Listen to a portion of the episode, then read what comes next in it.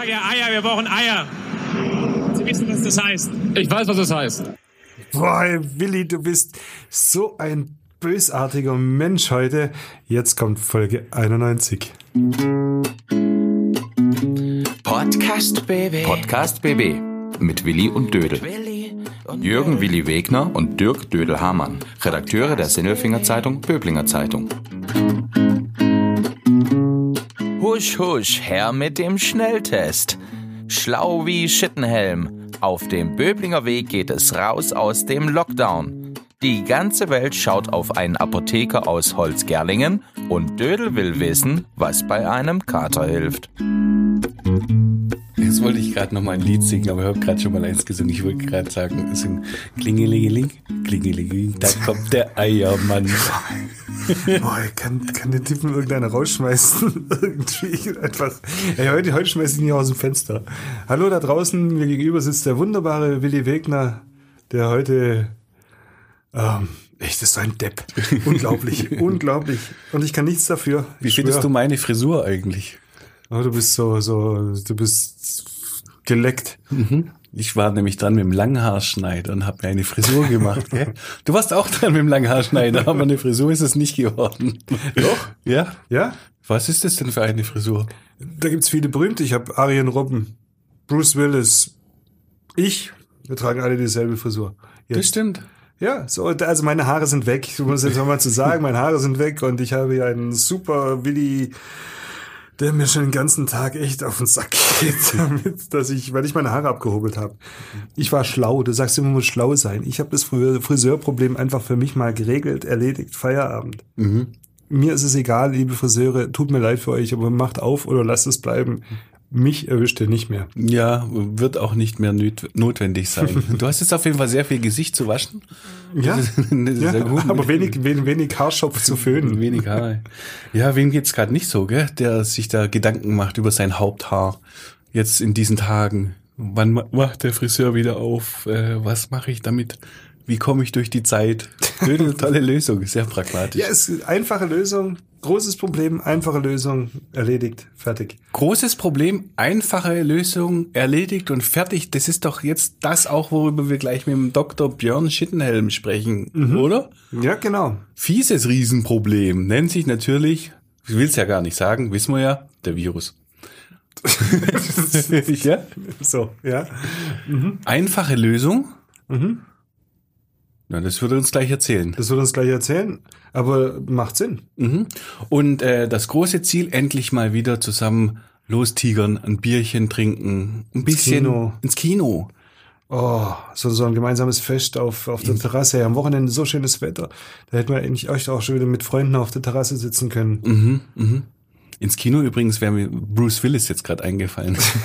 ja, hatte ich vorhin schon genannt. Ja, ja oder ist auch Teddy Savalas sagen können. Kojak. Ja, so, zum Der Beispiel. Mann mit dem Lolli und der Zigarette. Genau, ja, und äh, das ist alles. Ja, das sind die coolen Typen, tragen Glatze.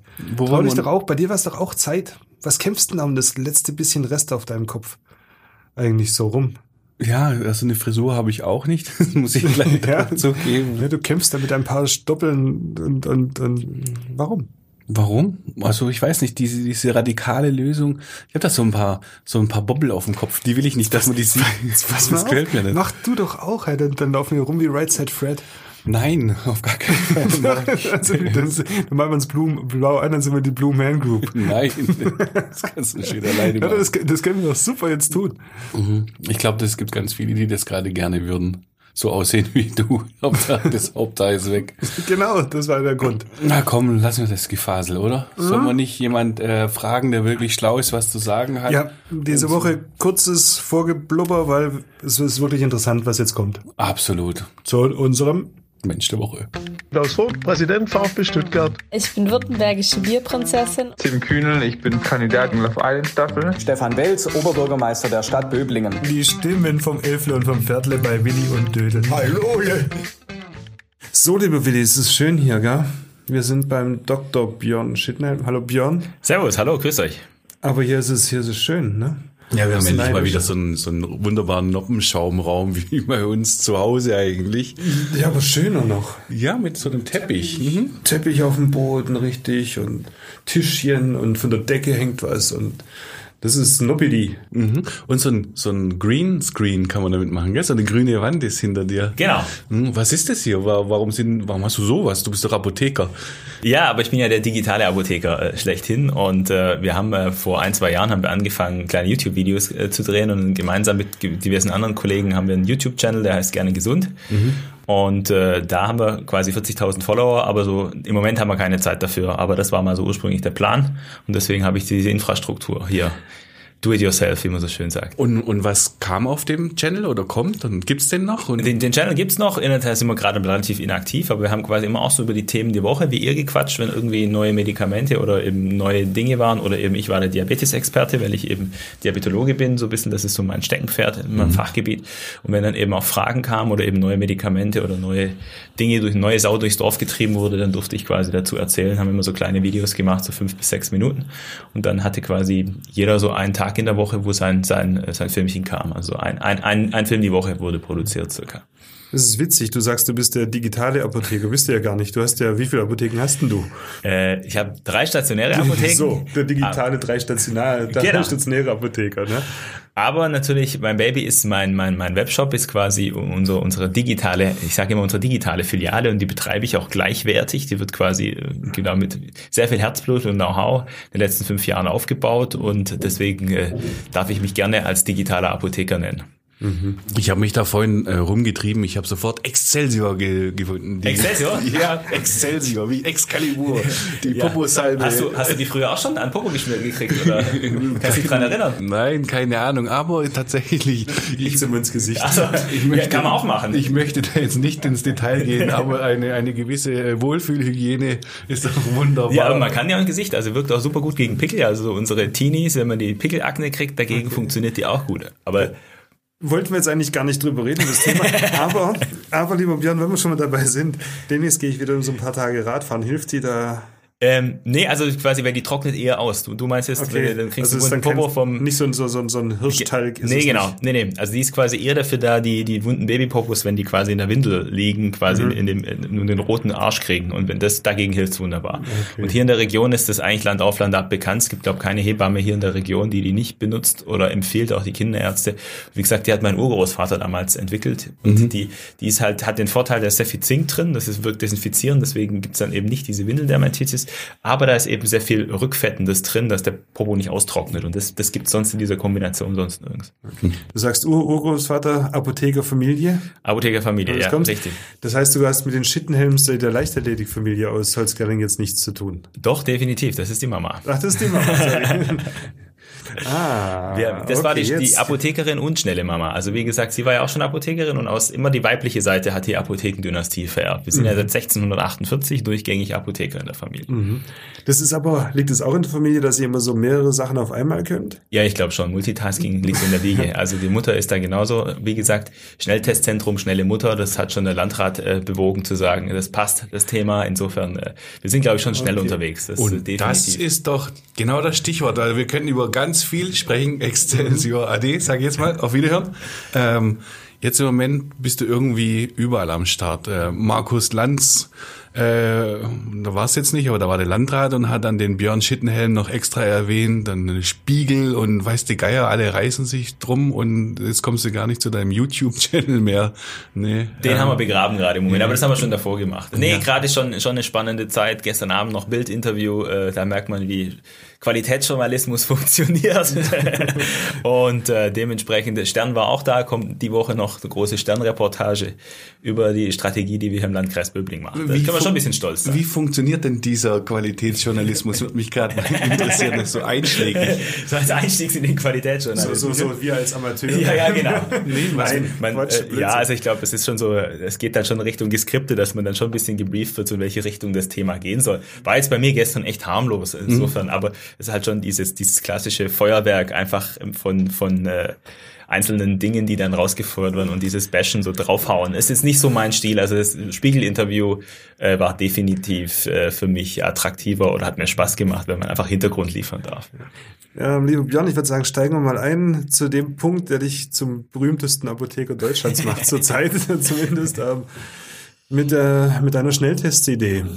Die hast du angefangen, vorangetrieben, umgesetzt dann noch äh, vor Weihnachten, erinnere ich mich dann auch noch dran, da hat man schon unterhalten mit einem genau. Schnelltestzentrum. Ähm, wie kommst du denn auf die Idee? Ja, also ich habe mich mit dem Thema Schnelltest, wie gesagt, die ganze Pandemie ist ja eigentlich für mich Ausnahmesituation. Wir haben ja vor einem Jahr eigentlich quasi, hat sich von heute auf morgen uns alles, unser Leben für uns alle auf den Kopf gestellt, aber auch für mich als Unternehmer und Apotheker.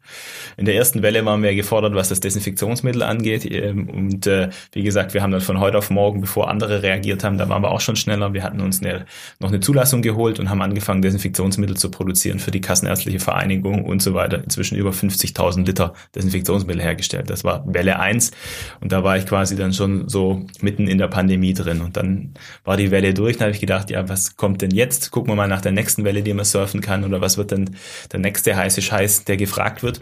Und da habe ich, bin ich relativ schnell auf dieses Thema Testen gekommen, was damals ja schon klar war, wo wir PCR-Tests gemacht haben. Man wusste, die Pandemie kann man zwar nicht wegtesten, aber man kann sie zumindest in Schach halten mit der Testerei.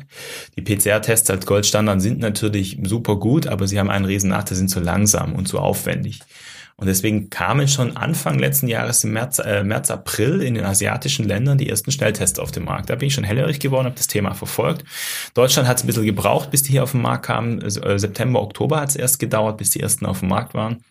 Und da bin ich dann auf das Thema abgefahren, habe mich intensiv eingelesen in die Materie, versucht zu gucken, welche Tests sind gut, welche sind schlecht. Wir hatten noch das Problem des Arztvorbehaltes und quasi die Politik ist immer so der, dem, dem, dem Fortschritt etwas immer hinterher und das ist leider Gottes immer noch so. Ja, aber dann und, und kritische Stimmen gibt es ja auch immer, die sagen, die genau. Schnelltests, die sind nicht zuverlässig. Richtig. Bis hin zu irgendwelchen äh, FPÖ-Jöckels, die sagen, reagiert doch auf Cola. Ganz genau. Gut, also ich glaube, über FPÖ, AfD, was auch immer in diesem, sagen wir, Aluhut-Fraktion, glaube ich, äh, brauchen wir nicht drüber sprechen.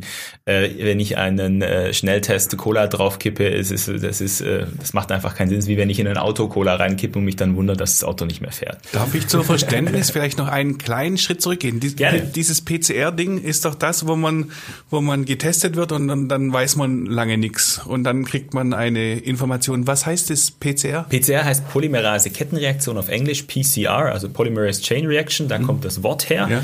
Letztendlich ist es ein Nachweis quasi, der auf Erbgutmaterial des Virus basiert. Und der mhm. hat einen hohen Vorteil, er ist extrem genau, sehr sensibel. Mhm. Das heißt, wenn ich irgendwo in meinem Rachenbereich, Mundbereich, Nasenbereich so ein bisschen Virus schnipsel von der DNA, also ich sage das immer so ein bisschen, das ist wie die Tatortsuche äh, quasi, wenn der mhm. DNA-Spuren sammelt. Mhm. Das gleiche Prinzip steckt da dahinter. Mhm. Wenn ich die finde, dann sagt man, okay, da muss der Virus gewesen sein, ergo der muss infektiös sein. Mhm. Das ist quasi so, ich sag mal, Fort Knox-Variante der, der, der, der Analyse. Mhm. Hat einen großen Nachteil in meinen Augen, dass wir auch sehr viele Menschen erwischen, die keinen aktiven Virus mehr in sich haben. Und das ist in der Tat auch die Kritik, den sich leider niemand so wirklich gestellt hat. Der PCR-Test hat eben auch die Limitierung, dass man sagen müssen, wir testen auch Menschen positiv, die vermutlich gar nicht mehr infektiös sind, mhm. weil sie einfach quasi so wenig Virusmaterial ist und der Test so genau ist, dass wir da eben alle erwischen. Das heißt, die sind krank, die können aber niemand anstecken. Die, sind, die müssen nicht mal krank sein, sondern die haben nur auf ihrer Oberfläche noch Viruspartikel. Mhm. Es kann durchaus sein, der Immunsystem war so gut, dass es den, das eben den Virus nicht,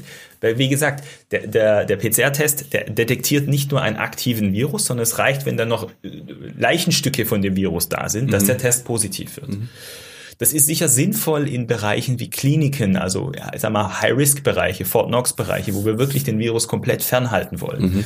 In der Klinik macht es absolut Sinn, solche Tests einzusetzen, sind deswegen auch nach wie vor Goldstandard. Ich will die nicht schlecht machen, wir werden den brauchen. Mhm. Aber quasi jetzt, wenn wir in das Thema gehen, dass wir in die Flächentestung gehen, in die Massentestung gehen, wo wir also wirklich Screening-Methoden machen wollen, da geht es ja wirklich darum zu unterscheiden, sind die Menschen infektiös oder sind sie nicht infektiös. Mhm. Und das ist eben diese Limitierung des Schnell Schnelltest, wo eben ursprünglich diese Kritik geäußert wurde, dass der zu ungenau ist. Ich würde sagen, nein, der ist nicht zu ungenau, der ist genau richtig. Mein Professor hat immer gesagt, wer misst, misst, misst. Ich muss natürlich wissen, was ich, also was ich mit einem Test erreichen möchte. Wenn ich natürlich eine hundertprozentige, diese Zero, diese No-Covid-Strategie fahren will, dann müsste ich eigentlich flächendeckend alle mit PCRs testen. Mhm.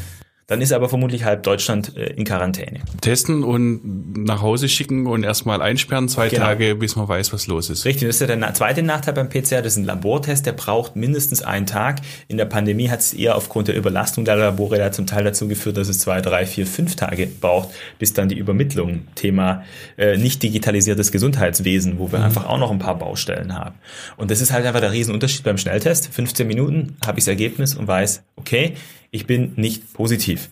Heißt nicht umgekehrt, dass ich nicht PCR-negativ bin. Das ist wichtig und das war auch immer diese Kritik mhm. an diesen Tests. Aber ich kann garantieren, dass derjenige, der dann Schnelltest negativ ist, ist kein Superspreader.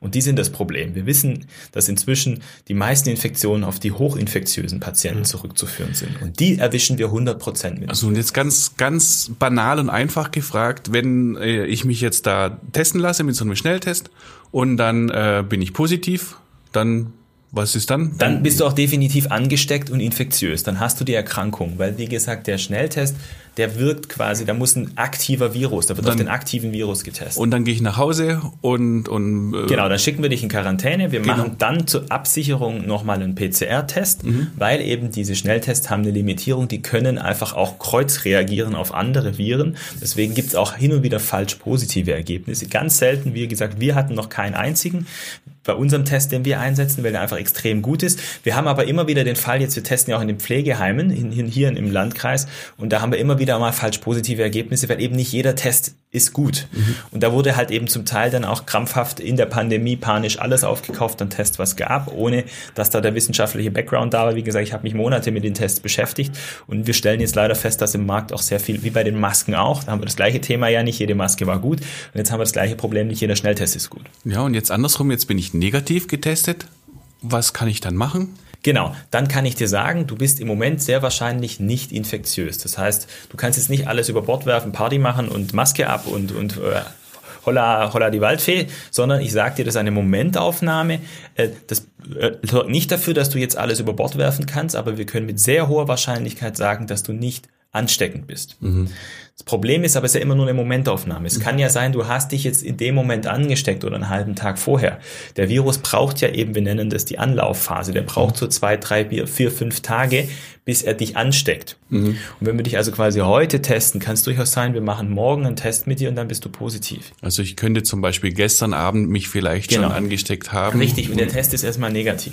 Okay. Und das ist beim PCR der Vorteil, weil der auf, schon auf diese geringe Anzahl wirkt, wäre der genauer. Mhm. Deswegen gibt es viel häufig diesen Fall, dass eben ein PCR positiv ist und ein Schnelltest negativ. Das heißt aber mit dem Schnelltest, wenn ja, du hast mir selber schon mal so einen Stab in die Nase gesteckt, ähm, ist dann, wenn er negativ ist, habe ich die Sicherheit, so die nächsten Stunden Exakt. kann ich mit Freunden essen gehen zum Beispiel. Oder genau. könnte ins Kino gehen, mir einen Film anschauen. Richtig. Oder könnte irgendwo einkaufen gehen. Das ist die, das ist die Hypothese oder das ist die These zu sagen, wenn wir uns alle regelmäßig schnell testen, in dem Moment, und deswegen gibt es da unterschiedliche Herangehensweise, man sagt 24 bis 48 Stunden, sagt man in dem Zeitfenster, äh, ist man nicht infektiös. Das Problem ist, ist diese Virusanflutung, also die Viruslast im Körper, die geht irgendwann exponentiell nach oben. Und das ist halt immer die Frage, wann erwische ich den Schnelltest, wann mache ich den in dieser Kurve. Es kann also quasi sein, und je, also je kürzer nach dem Test, desto wahrscheinlich ist, dass ich nicht infektiös infektiös bin. Und je länger ich die Zeit vergehen lasse nach dem Test, umso wahrscheinlicher kann es sein, hätte ich mich infiziert, dass ich eben dann doch infektiös bin. Aber es hieß ja im Umkehrschluss auch, wenn ich jetzt drüber diskutiere, dass ich die Schulen öffne. Genau. Wenn ich jetzt einen einfachen Test hätte, vielleicht nicht gerade der Nasendinger, sondern vielleicht irgendwas angenehmeres, der einfacher zu handeln wäre, dann äh, könnte ich jedem Schüler, Schüler irgend so ein Ding in den Mund stecken wüsste Viertelstunde später, du kannst in die Schule und da sind, ah, und du gehst besser nach Hause und deine Eltern rufst an, die äh, gehen auch ab, alle nach Hause in Quarantäne, Exakt. müssen sich mal testen lassen und der Rest kann ganz normal Unterricht stattfinden lassen, ohne Masken, pipapo. Genau. Wie gesagt, das Thema ohne Masken. Wir, wir sagen immer, dass der Schnelltest ist das Netz mit dem doppelten Boden. Also wir, wir, wir gehen auch ganz klar davon aus, wir sollten nicht die Maßnahmen über Bord werfen, weil wir, es ist einfach nur eine mhm. weitere, weiterer Baustein in der Pandemie. Ja. Also ich würde nicht dazu gehen, die Maskenpflicht abzunehmen, weil wir einfach auch, wir haben falsch, wir haben ja falsche ja, Werte. Ja, Aber wir, diese Superspreader, die das Problem sind, die ziehen wir raus. Und ja, in den Schülern ist es genau das. Wie gesagt, ich habe gestern oder wie gesagt am, am Mittwoch letzte Woche war der Testgipfel vom Land Baden-Württemberg, wo ich eingeladen war, zusammen mit Lisa Federle als externe externe Experten zu dem Thema aus der Praxis berichten durften. Und da war eben der Minister aus Österreich da, das österreichische Drei-Stufen-Modell vorgestellt. Und da mussten wir alle mit den Ohren schlackern. Da sind die ganz anders aufgestellt. Die haben nämlich genau das. Dort ist es so, jeder Schüler, bevor er morgens in die Schule geht, macht einen Schnelltest. Die machen einen sogenannten Lutschtest. Mhm. Die lutschen wie so ein Lolli, dann schieben die das in so ein Ding rein, klappen das zu und dann können die 15 Minuten warten und sehen, ob sie positiv oder negativ sind. Warum machen wir das nicht? Also dieses Stäbchen in der Nase ist ja äh, genau. fürchterlich. Richtig. Das ist die alte Methode. Das ist, Test 1 war dieser nasopharyngeale Abstrich, das heißt dieser tiefe Nasenrachenabstrich, der mhm. eben fürchterlich und nicht toleriert wird auf die Dauer. Mhm. Jetzt haben wir die glückliche Lage, dass in Deutschland schon die zweite Generation da sind, die sogenannte Nasenpopler-Tests. Da muss ich das Stäbchen eben nur noch im vorderen Nasen, wir nennen das im Anterior-Bereich, also mhm. in dem Vorder-, also Küche, wie wenn ich mir den Finger in die Nase stecke und den Popel rauspopel. Mhm. Und diese Tests zeigen ganz klar die Studien jetzt, wurde auch eben am Mittwoch eben bei dem Land, äh, bei der Landeskonferenz vorgestellt von allen Experten, RKI und so weiter, gibt es klare Studien eben von der Charité Berlin zusammen mit der Uniklinik in Heidelberg, zeigen, dass es fast keinen minimalen Unterschied nur gibt zwischen dem Profi-Abstrich für den Schnelltest und den selbstgemachten Laientest. Mhm. Und deswegen, ja, das ist genau das, was ich eben der Politik bisschen vorwürfe und deswegen sehr stolz bin auf den Landkreis Böblingen, der diesen Weg vorangeht. Das haben wir komplett verpennt. Mhm. Wir haben nicht, und alle, alle Politik hat sich letztes Jahr auf die Impfzentren fokussiert. Jeder hat sich auf die Impfung verlassen, was ja auch richtig ist. Die, die Impfung ist das Ende der Pandemie. Ohne Impfung kommen wir aus dem Thema nicht raus. Aber jetzt haben wir eine tolle Infrastruktur, was Impfzentren angeht, nur wir haben keinen Impfstoff. Bei den Schnelltests ist umgekehrt. Das Land ist voll mit Schnelltests, aber wir haben keine Infrastruktur, um diese Tests systematisch durchzuführen, um die Menschen zu schulen. Das ist wie bei allem. Ich kann jetzt nicht irgendwie hingehen in den Supermarkt, ich kaufe mir so einen Test. Das muss man einfach mal gezeigt bekommen. Deswegen denken wir, glaube ich, wir müssen da über das Thema Schulung gehen. Wir müssen es den Lehrern beibringen, den Kindern beibringen. Wir müssen es uns selber beibringen. Und da werden wir prädestiniert dazu, natürlich als Apotheken, niederschwellig, aber auch Ärzte, wenn diese Tests auf den Markt kommen und wir dann regelmäßig uns einfach einfach testen können. Aber es ist doch, es ist doch eigentlich der Wahnsinn. Du bist ja, du hast ja einen Krisenstab in der Bundesregierung, in Landesregierung mit Experten aus allen möglichen Bereichen. Und am Ende hast du dann äh, eine Ärztin aus Tübingen und einen Apotheker aus, aus Holzgerling und die sagen, das ist schön und gut, was ihr da macht, aber äh, wenn ihr jetzt erstmal was in den Griff kriegen wollt, dann, dann macht mal das, was wir machen. Genau. Das ist, das ist ein Armutszeugnis. Ja, aber ich glaube, ist es nicht immer so ein bisschen das Problem, dass die Experten halt irgendwie in ihrem Elfenbeinturm sitzen und einfach zu wenig bei der Praxis sind? Also vielleicht, vielleicht sollten sie auch einfach so ein paar Schwaben dazu lassen. ich meine, die Tüftler kommen halt von hier und, und dann genau. seht's doch mal ein da in, in der großen Berlin oder sonst wo. Du brauchst Schwaben. Ich dachte genau das gleiche. Weißt, da kommt jetzt so ein Apotheker aus Holzgerlingen und erklärt der Politik, wie es funktioniert.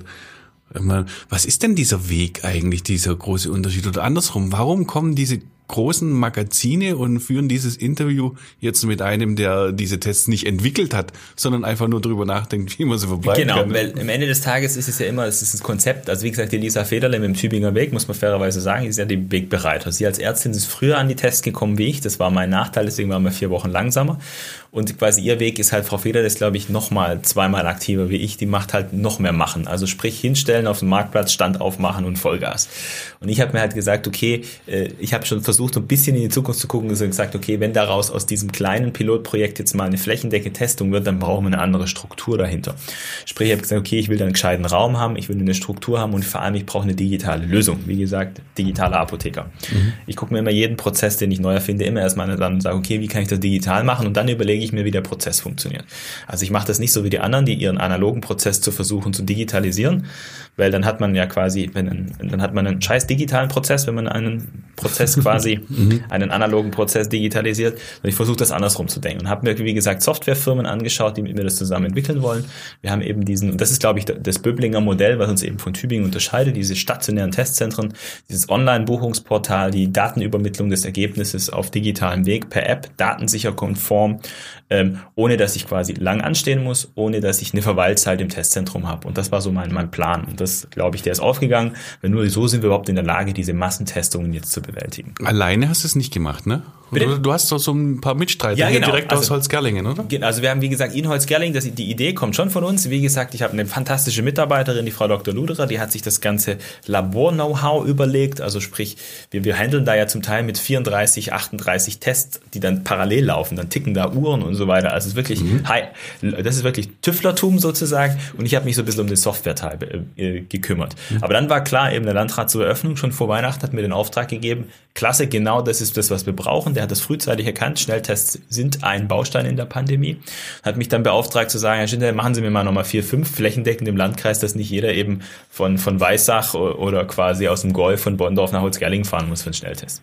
Und dann habe ich quasi gesagt, okay, können wir machen, aber ich schaffe das natürlich nicht. Ich kann mich nicht fünf teilen, aber ich kann mal mich rumfragen. Dann habe ich, wie gesagt, äh, bin vernetzt natürlich im Apothekerbereich, habe ich eben verschiedenste Kollegen angerufen. Den ersten, den ich angerufen habe, war den Dr. Vetter der Bären Apotheke in Herrenberg. Der hat sofort Feuer und Flamme, der war am gleichen Abend noch bei mir im Testzentrum vor Ort, hat sich das angeschaut, hat gesagt, ja, das will ich haben und habe ihm quasi das Know-how vermittelt und er hat quasi nach unserem Prozess dann das erste gemacht. Dann habe ich meinen ehemaligen Pharmaziepraktikant, der bei mir gelernt hat, der Herr Hult von der Paracelsus Apotheke in Böbling, habe ich äh, angerufen und gesagt, hier, das ist genau dein Ding, der ist auch sehr digital, äh, der auch sofort Feuer und Flamme, da zumal der Herr Belz, der OB Belz von Böbling, der ist auch richtiger Fan der Schnelltests, der ist da ja noch weiter vorgeprescht, der hat ja seinen Mitarbeitern quasi, bevor der Kreis Gratistests angeboten hat, gab es in Böblingen für die Erzieher schon Gratistests, muss man fairerweise sagen, der hat auch das richtige Mindset gehabt. Hm. Und dann ging es halt weiter, okay, Frau Herrmann, Bräuninger Landapotheken, bei Böbling und Sindelfingen wissen wir ja, also ein Testzentrum für beide ist ein No-Go. Nee. Das geht gar nicht, habe ich mir sagen lassen. Also gut, haben wir in Sindelfingen auch noch eins gemacht, äh, am Bräuninger Land. Und natürlich eben den Nordkreis in Leonberg habe ich eine liebe Kollegin, die Frau Sachs, äh, die quasi dort ein fünftes Testzentrum haben. Das ist quasi die Strategie oder die, die fünf Testzentren vom Landkreis Böbling. Wenn ich jetzt so logisch überlege, brauche ich doch, damit dieses System funktioniert, Angebot, also das heißt Orte, wo ich mich testen lassen kann, ein Zugang, also ein System, wo ich äh, schlau und einfach reinkomme. Ich brauche Tests und ich brauche die Bereitschaft der Bevölkerung und dann flutscht's und dann haben wir die Sache durchgestanden. Genau. Mhm. Prinzipiell war das Problem natürlich, was wir jetzt gesehen haben, das Angebot ist gut, niederschwellig, aber es ist natürlich trotzdem immer noch ein Aufwand, sich testen zu lassen. Ich brauche also schon eine gewisse Motivation. Und das Problem in der Pandemie ist, es reichen ja ein paar wenige, die uns durchs Nest gehen, die sich nicht an die Regeln halten, die uns das Thema wieder verbreiten. Das heißt, wir müssen das so niederschwellig wie möglich anbieten. Deswegen bin ich auch inzwischen ein Fan, trotz als Testzentrumsbetreiber müsste man ja sagen, er muss strikt gegen die Laientests sein, weil dann hat er ja kein Geschäft mehr. Es macht überhaupt keinen Sinn. Also wir betreiben diese Testzentren, da steckt jetzt so viel Herzblut drin. Ähm, äh, das, ich mache das, der Hauptgrund, wenn mich immer fragen, warum machst du das alles, ist, dass ich endlich mal wieder in Urlaub fahren kann, ganz ehrlich. Und äh, das kriegen wir nur hin, wenn wir die Pandemie in den Griff kriegen. Also geben wir deswegen Vollgas. Deswegen brauchen wir viele Bausteine. Wir brauchen die Testzentren mit Profitests, einfach einfach eben, wenn ich eine höhere Sicherheit habe, beziehungsweise ich brauche auch manchmal ein Zertifikat, so ist es in Österreich zum Beispiel, wenn ich einen Friseur will zum Österreich, brauche ich einen Attest. Sprich, ich kann mich nicht selber testen. Also das ist bei denen klar geregelt, wenn du da und da hin willst, ins Kino und so weiter, dann geht, reicht der Eigentest nicht. Wenn man einfach sagt, du könntest ja schwindeln, sprich da, da reinmogeln, dann muss dann quasi eine, eine Teststrategie haben. Das ist auch so ein bisschen der Nachteil der Eigentestung. Wir, sind, wir reden ja immer noch von einer meldepflichtigen Erkrankung, damit der, der Staat nicht den Überblick verliert. Ja, wie, wie, wie ist denn das Infektionsgeschehen? Und wir als Apotheker sind genauso wie die Ärzte natürlich meldepflichtig. Das heißt, jede Infektion, die wir feststellen, melden wir. Aus jeder Infektion machen wir einen PCR, den wir bestätigen, dass wir einfach safe sind. Das ist definitiv, glaube ich, der Unterschied. Und das ist meines Erachtens ein wichtiger Baustein oder letztendlich zeigt sich ja jetzt das Medieninteresse daran, dass die Leute kapieren, es ist ein Weg aus der Pandemie rauszukommen. Aber eigentlich ist auch der Wahnsinn, gell? Wenn du jetzt damit vorstellig geworden bist, vor zwei Monaten hier im Landkreis mit Schnelltests und wahrscheinlich die Gespräche vorher noch viel länger gedauert. Genau. Und dann vor zwei Monaten war klar, vor Weihnachten gibt's das hier im Landkreis Böblingen und in Tübingen haben sie auch schon angefangen. Und woanders schaut man sich's an oder schaut man erstmal gar nicht hin, weil sie sowieso wahrscheinlich oft denken, da in Baden-Württemberg, die Hinterwäldler sonst irgendetwas. Die ersten Reaktionen, die ich auch im, im Netz gelesen habe, war, ist ja schön, dass es in Böblingen passiert, in so unseren Metropolen, Berlin, geht sowas gar nicht. Ja? Und jetzt kommen sie so langsam auf den Trichter und sagen sie, Mensch, die sind gar nicht so doof. Das kann einen doch wahnsinnig machen, oder? Es kann einem eher wahnsinnig stolz machen, würde ich sagen. Also ich glaube, das ist ein Grundtenor, den man haben sollte, wenn man, wenn man Unternehmer ist oder wenn man Visionär ist, wenn man sagt, Dinge bewegen möchte. Ich glaube, dann darf man sich nicht davon abstrecken lassen von Leuten drumherum, die ihm sagen, das funktioniert eh nicht oder geht eh nicht. Also das war aber eh schon mein Credo bei allem, was ich getan habe. Also wenn mir jemand sagt, das geht nicht, dann motiviert mich das eher, das noch mehr zu tun. Weil ähm, es, äh, wie gesagt, sonst, sonst, sonst drehen wir, wir immer noch im, im, vermutlich in der Höhle bei, vorm Feuer sitzen, wenn es nicht Menschen geben würde, die sagen, sagen würde, das geht irgendwie einfacher oder besser. Also mhm. ich glaube, das ist schon unser schwäbisches Tüftler-DNA gehen, die einfach sagt, äh, äh, probieren die Dinge einfach, wir machen die Dinge mal anders wie andere, um sie zu verbessern. Ich glaube, das ist schon in unserer DNA drin. Deswegen freut es mich auch, dass das Schwabenland jetzt gerade hier in aller Munde ist. Das heißt, besser ist es, jeder geht rum und lässt sich testen. Bestimmt ist das besser, aber ich, ich möchte ich möchte noch bitte dieses schwäbische äh, Tüftlerhirn gerne benutzen, um einen kleinen Denkfehler bei mir äh, auszuschalten bei der ganzen Geschichte. Jetzt äh, relativ aktuell heute Morgen, also wir haben jetzt Anfang Februar. Heute Morgen gab es eine äh, sehr interessante Diskussion, und die lief dann auch irgendwann mal im, im Radio. Und da ging es darum, dass man diesen diese Quarantäne und diese Kontaktregeln und so weiter äh, nicht mehr alleine an diesem sogenannten Inzidenzwert festmachen soll, sondern 35. Und dann hieß die Gegenrede, das macht keinen Sinn, das so zu machen, denn äh, je mehr getestet wird, desto höher steigt diese Zahl. Jetzt äh, testest du und willst testen und willst alle testen. Explodiert dann die Zahl oder warum ist es gerade bei uns eben nicht so, wie sie es gezeigt hat? Das weil, ist etwas, was ich nicht verstehen kann. Genau, weil das meines Erachtens gesunder Menschenverstand mit sich bringt. Und wie gesagt, der Landkreis Böbling war ja deswegen mit dem Inzidenzwert auf einem super Weg. Jetzt sind wir wieder ein bisschen hochgegangen, wissen wir aber, es liegt nicht an unserer Teststrategie, sondern liegt an den Pflegeheimen. Und wenn wir da halt dann Ausbrüche haben, wo dann nachher 90 bis 100 sind, dann gehen die Inzidenzwerte natürlich wieder hoch. Äh, ist doch völlig logisch. Wenn ich teste, finde ich erstmal welche. Und das können wir auch bei uns sehen. Wir haben im Dezember angefangen zu testen. Im Dezember ist der Landkreis-Inzidenzwert, wenn man sich das anguckt, wenn man das genau ausgewertet, ist der gegenüber dem Bundesdurchschnitt erstmal gleich geblieben, sogar ein bisschen angestiegen. Also wir waren quasi auf einem Plateau. Der ist nicht runtergegangen wie alle anderen. Aber es war nur ein oder zwei Wochen. Und dann ist er schlagartig runtergegangen. Warum? Ist klar. Wenn ich teste, finde ich erstmal Menschen. Aber wenn ich die frühzeitig finde, dann entferne ich die aus der Infektionskette. Wir wissen ja, dass jeder Infizierte im Schnitt 5 bis 25 Menschen ansteckt, je nach Infektionslage. Und die muss ich ja dann rechnen. Das ist, das ist ja quasi, das ist ja ein lächerlicher Blick zu sagen, wenn ich viel teste, dann, äh, dann bleiben die Zahlen hoch. Und das ist, das ist einfach, das ist, also das einmal eins des gesunden Menschenverstand sagt einem doch schon, dass das Quatsch ist. Und immer wieder hört man es in irgendwelchen äh, genau. Diskussionen oder am besten noch in sozialen Medien, in den Foren. Genau. Ah ja, ist ja klar, ihr habt ja mehr getestet, deshalb gehen die Zahlen wieder hoch. Das höre ich auch von Politikern. Und das Trump hat es ganz oft gesagt. Genau. Gut, da brauchen wir, glaube ich, jetzt glücklicherweise nicht mehr drüber diskutieren, äh, dass seine Pandemiebekämpfung nicht die beste war. Aber es ist ja logisch. Also natürlich gehen die Zahlen erstmal einen Ticken hoch oder sie bleiben höher, weil ich natürlich aufgrund dessen ja Menschen finde. Das ist positiv, also den Inzidenzwert erhöhen. Aber darum geht's doch gar nicht. Es geht doch gar nicht darum, das ist, ein, das ist ein kurzfristiger Peak. Wie gesagt, wir testen ja jetzt schon seit sechs, acht Wochen, deswegen sind wir einfach so besser. Deswegen ist der Inzidenz im Landkreis Böbling auch deutlich niedriger als sonst was.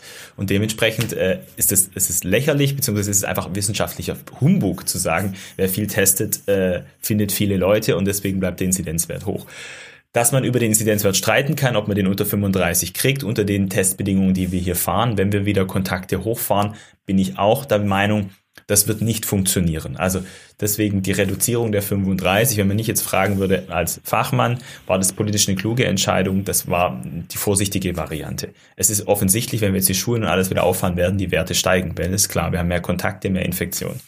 Die Frage ist dennoch, das muss die Politik entscheiden, an was machen wir es fest? Wann machen wir wieder zu? Und ich glaube, wir sind inzwischen auf einem guten Weg, dass wir unsere Hochrisikogruppen, wegen denen wir das ja alles machen, wegen den Alten in den Pflegeheimen etc., die sind ja auf dem Impfungsweg jetzt schon auf einem guten Weg. Wir haben jetzt ja auch den Glück in den beiden Pflegeheimen. Zwei von denen im Landkreis Böblingen hatten die Erstimpfung schon.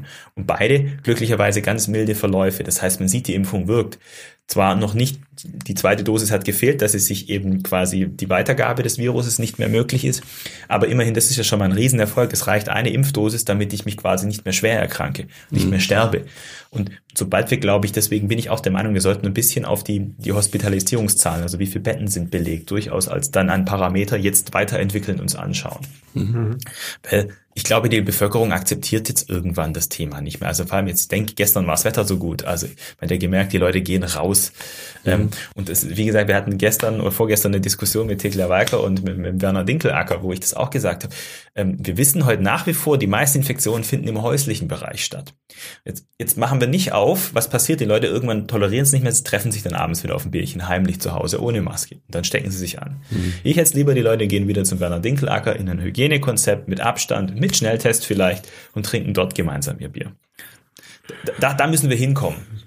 Das und ist gut. Das und, äh, und das schaffen wir meines Erachtens nur mit vielen Bausteinen. Und da ist der Schnelltest eine und ist wirklich ganz wichtig. Das ist eine Momentaufnahme, die sorgt nicht dafür, dass wir von heute auf morgen wieder feuerfrei haben. Das ist, glaube ich, das war auch der Kritikpunkt damals genau. der Ärzteschaft im, im Kreis Böblingen. Und die haben wir immer uneingeschränkt geteilt, diese genau. Argumentation. Und die ist auch ganz wichtig, nach wie vor immer zu betonen. Dieser Schnelltest ermöglicht nicht von heute auf morgen ein freies Leben, aber er, er hilft uns, die Inzidenzen niedrig zu lassen. Wenn, wenn wir ohne Test zum Werner Winkelacker ein Bier trinken gehen und da ist ein Superspreader dabei, wir sitzen da alle in dem Raum ohne Maske. Dann haben wir am nächsten Tag 50. Und den hätten wir nicht durch den Schnelltest, weil den hätten wir, bevor er reingeht, rausgefischt. Also diese Biergeschichte finde ich sehr gut. ja, besser, besser, besser, besser, besser mit Schnelltest. Besser. Besser ist das. Besser ist das. Besser ist das. So, wenn wir schon mal bei einem, bei einem Weltklasse-Apotheker sind, dann kann ich jetzt mal eine Frage beantwortet haben, die mir schon mein ganzes Leben irgendwie mich plagt nicht mehr ganz, aber seitdem ich vielleicht zu so 16 bin oder so. Lieber Björn, wenn ich jetzt dann irgendwann mal wieder rausgehen kann und feiern in meiner Jugendlichkeit, heißt ja jetzt, sagt man sowas, meine Jugend, dann wird es bestimmt auch einen, den einen oder anderen Abend geben im Sommer, bei dem man vielleicht noch mal ein Glas zu viel trinkt und dann geht man nach Hause. Ist es dann besser, sich ein Aspirin vorm Schlafengehen reinzuhauen oder nächsten Morgen erst und dann um die Kopfschmerzen zu bekämpfen? Also auch da gibt es eine Lösung, die wir entwickelt haben, wo wir Studenten waren. Natürlich.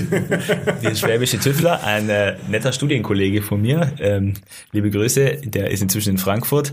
Äh, der hat damals haben wir gemeinsam mitentwickelt, äh, Caterkiller hieß das. Inzwischen haben wir die Markenrechte verloren, aber ein großer Konzern hat gegen ihn geklagt und er musste es umtaufen. Jetzt heißt es Reboot. ist eine Elektrolytmischung, die wir entwickelt haben, speziell dafür. Die trinkt man abends, bevor man, also unsere Idee war immer so, haben wir das im Studium getestet quasi bevor man Party machen geht, sich dieses Pulver in einer halb Liter Flasche auflösen und aufs Kopfkissen legen, dass wenn man ins Bett dann abends fällt, auf diese Flasche drauf fällt und sich dran erinnert, oh, die muss ich jetzt noch trinken. so, und dann am nächsten Morgen auch nochmal. Äh, das, äh, das Aspirin am Abend oder am Vorabend, zu, äh, am Tag davor oder am Morgen zu nehmen, das gibt unterschiedliche Meinungen. Also bei mir bringt es abends gar nichts, ich muss ja am nächsten Tag nehmen ähm, scheint, da gibt es jetzt kein wissenschaftliche, also wir haben auch keinen Selbstversuch gestartet, der jetzt okay. uns zu einem Ergebnis geführt hat, wo wir sicher sagen können, das ist vor oder besser. Aber diese Elektrolytlösung, letztendlich das ist der Katerfrühstück. Also das ist auch der mhm. Grund, warum wir dann morgens den Rollmops essen oder dieses saure Gurkenzeug. Weil uns fehlen, wir wissen, der Alkoholdehydrogenase, der Abbau braucht wahnsinnig viel Elektrolyte. Und mhm. wenn ich das schon abends mache, dann habe ich deutlich weniger Hangover. Mhm. Das ist quasi die Idee. Also eigentlich müsste ich den Rollmops abends noch, deswegen kriegt man auch manchmal so einen Heißhunger. Ich weiß nicht, wie du es kennst. Wir waren dann früher mal nachts um zwei noch bei McDonalds und haben uns einen Burger reingezogen gezogen. Mhm. Äh, das kommt genau daher, oder die Pommes mit dem vielen Salz. Mhm. Also das, das, ist nachweislich wirklich so, das ist das Wichtigste, was man eben machen kann. Und das Zweite ist wirklich, äh, das, das, was man noch machen kann, ist ähm, das Problem eigentlich beim Alkohol, der greift sehr stark die Magenschleimhaut an. Deswegen bin ich auch kein Fan vom Aspirin, weil das reizt noch mal mehr die Magenschleimhaut. Der zweite Tipp vom Experten, wenn man richtig saufen gehen will, ist den Magenschutz, also das Omeprazol oder Pantoprazol ja. am Vorabend. Also sprich vor dem Abendessen Omep einwerfen, mhm. dann hat man auch den deutlich weniger Hangover. Das ist mein, meine Empfehlung schon seit Studienzeiten. Man braucht Omeprazol, lieber Ibuprofen nehmen und den Katerkiller. Und dann ist man safe und am nächsten Tag wieder fit. Kann man da auch was, was essen, was ganz normales, was, äh, ich weiß nicht, eine Suppe oder was, was, was, nehm, was nehme ich da, wenn ich Omi-Dings nicht habe? Klar, als Amateur kann ich auch eine Suppe essen, aber als Profi äh, ist alles frei verkäuflich Arzneimittel. Kriegst du bei deinem Apotheker des Vertrauens Omeprazol frei verkäuflich, Ibuprofen frei verkäuflich und letztendlich äh, Reboot heißt das Ding inzwischen, gibt es inzwischen von vielen Herstellern, solche Katerkiller oder Elektrolytmischung. Man kann letztendlich auch diese Elotrans Oralpedon, das sind diese Mittel gegen Durchfall, da habe ich ja das gleiche Prinzip, ich verliere sehr viele Elektrolyte und muss diesen Elektrolythaushalt wieder auffüllen. Aber es wäre doch das sind die clever, Bausteine. dieses Reboot nicht nur an Apotheken zu verkaufen, sondern vielleicht gleich äh, so, so, so, so einen Handelsvertrieb zu machen mit Kneipen. Die haben neben ihrem Hefeweizen noch ein Reboot und sagt, komm, ab 5. jetzt wird Zeit, dass du das auch noch mit nach Hause Genau. Nimmst. Also prinzipiell waren wir damals in der Idee, aber damals hatten uns einfach noch das Vitamin D gefällt, okay. sowas zu vertreiben. Also jetzt heute natürlich wäre das sicher noch meine Idee, aber äh, Zukunftsprojekt. Äh, Zukunftsprojekt. Genau. Also funktioniert definitiv. Es gibt auch große, große Getränkehersteller, die auf dieses Thema anspringen und sich da beschäftigen. Und wie gesagt, wissenschaftlich absolut nachgewiesen, diese Elektrolytgeschichte funktioniert und macht deutlich, und wir wissen es ja alle, je älter wir werden, desto länger dauert die Rekonvaleszenz äh, eines solchen über die Stränge Schlagens. Zumindest bei mir. Also Weiß nicht, wie es euch geht. Dödel, du bist, du bist echt ein, ein schlauer Mensch, aber selten habe ich so eine kluge Frage von dir gehört. ja, das war super, oder? Ja, ja da, da, trinken wir, wenn wir uns älter sind, sind auch mal zwei oder drei Reboots vorm Einschlafen. Wobei Genau, das also ist wir ja haben schlecht, bei uns in der Apotheke. die Blase. Deswegen müssen wir so oft aufs Klo. Das ist ja wieder. Nee, eigentlich gar nicht, weil wie gesagt, der Alkoholabbau verbraucht wahnsinnig viel Flüssigkeit. Ich weiß nicht, wie es euch geht. Mhm. Also ich muss meistens morgens nie auf, auf die Toilette, wenn man richtig getrunken hat, selbst wenn man viel Bier getrunken hat. Das ist eher abends. Also das ist, das ist nicht der Punkt. Dieser halbe Liter ist, der ist Gold wert. Und das ist entscheidend, ist das nicht am Morgen zu machen, sondern eben bevor ich quasi ins Bett gehe, dass der Körper Zeit hat, das sich schon zu regenerieren. Vielen Dank, Dr. Björn Schittenhelm. Tausend Dank. Und wir hören uns nächste Woche wieder. Podcast BB.